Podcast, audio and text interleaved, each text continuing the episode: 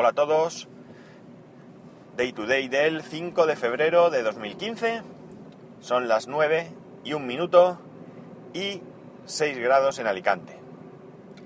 Uno de los problemas con que me encuentro por escuchar los podcasts en el coche es que eh, muchas de las cosas que se comentan pues y que me pueden resultar de interés pues no, no las puedo anotar en, en ningún sitio y como mi memoria es bastante limitada, pues resulta que me las pierdo.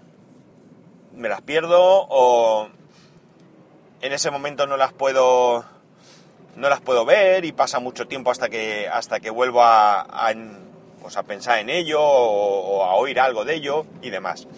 Esto me pasó, por ejemplo, con con Pinboard. Eh, Mael TJ lo comentó en su podcast y me pareció una, una cosa interesante, pero no, no, lo, no lo miré, lo dejé, lo dejé estar.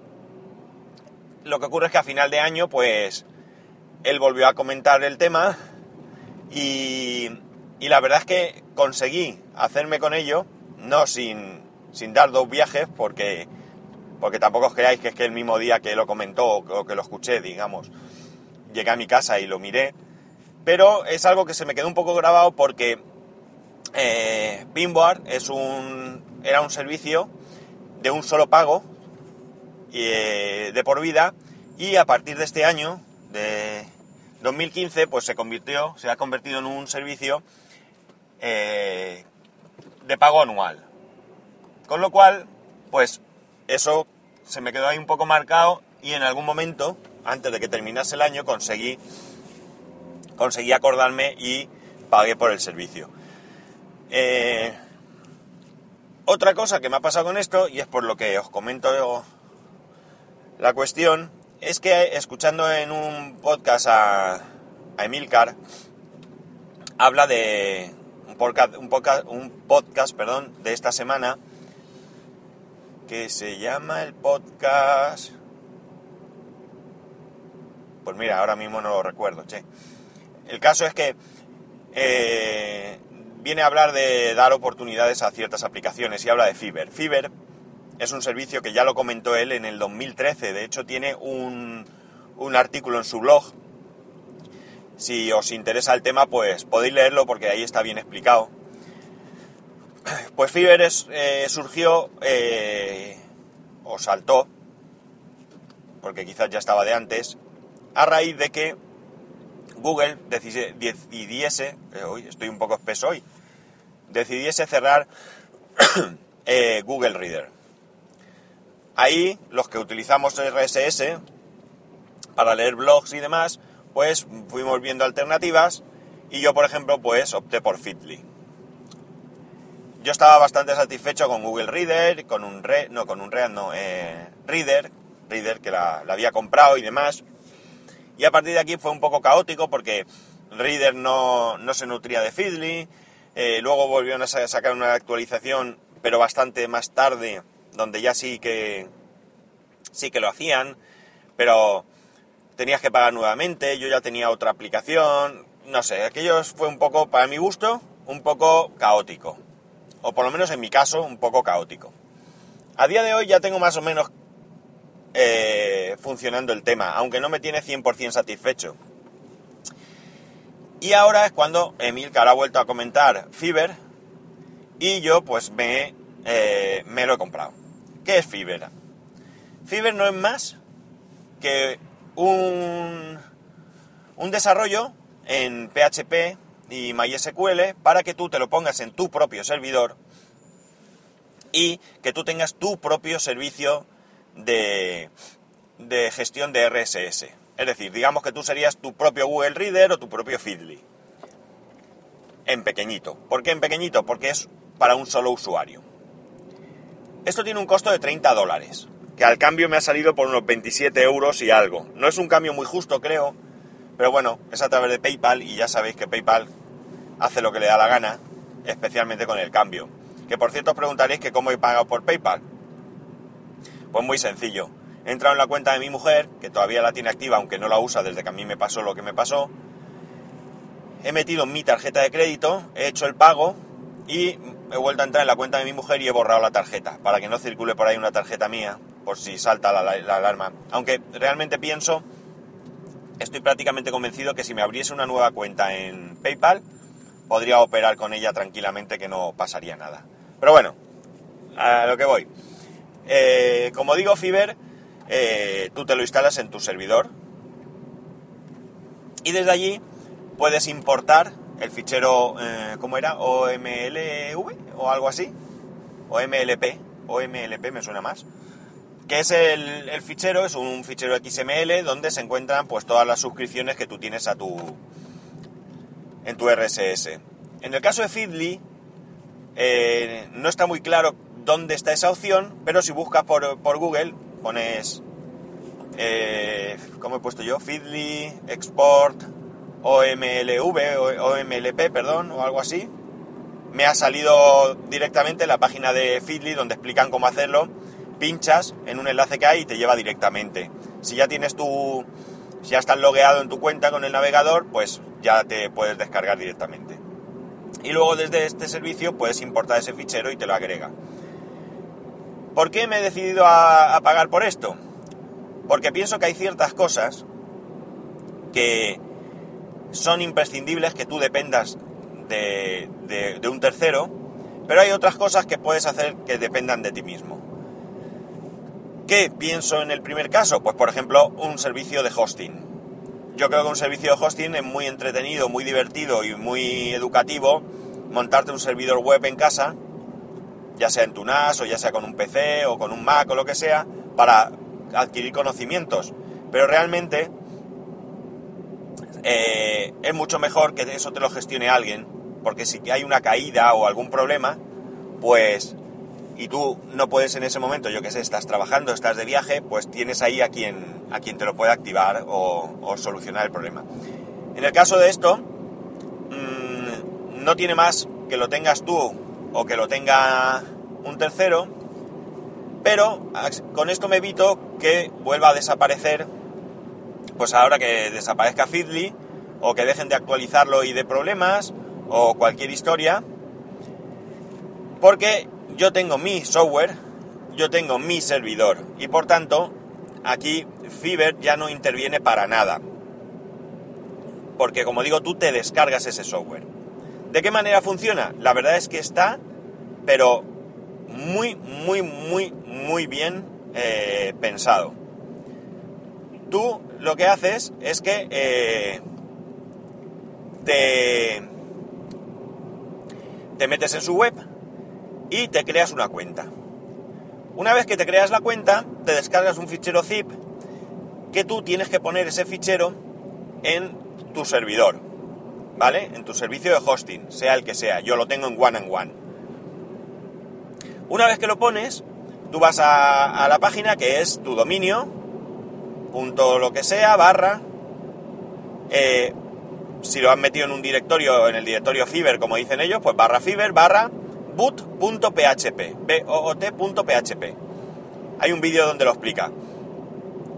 ¿Y qué hace esto? Pues lo que hace es comprobar la compatibilidad de tu servidor con el, con el servicio este.